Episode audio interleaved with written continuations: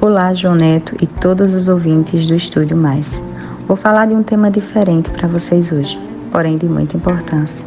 Diante de uma época de muitas autocobranças e desafios constantes, nossa mente geralmente está voltada para vários pensamentos sobre nós mesmos, o passado, o futuro e sobre problemas. Vivemos no piloto automático e acabamos não nos conectando com o que estamos vivendo naquele momento. Mas por que é tão importante estarmos atentos a esse presente?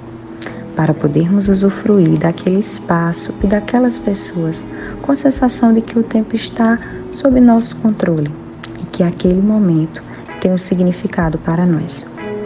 Muitas vezes temos aquela sensação de que o tempo está correndo e não estamos aproveitando cada momento. Já pensaram assim? Pois é, mas é justamente por isso você está vivendo, porém não naquele momento e nem naquele lugar. Precisamos nos permitir sentir a experiência para podermos conhecer e entender melhor o que estamos vivendo.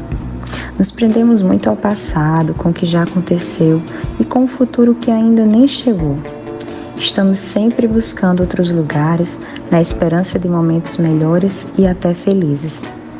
Mas no final só nos deparamos reclamando e visualizando somente o que não deu certo. Tudo isso pode ocasionar ansiedade, angústia e outros sentimentos desagradáveis.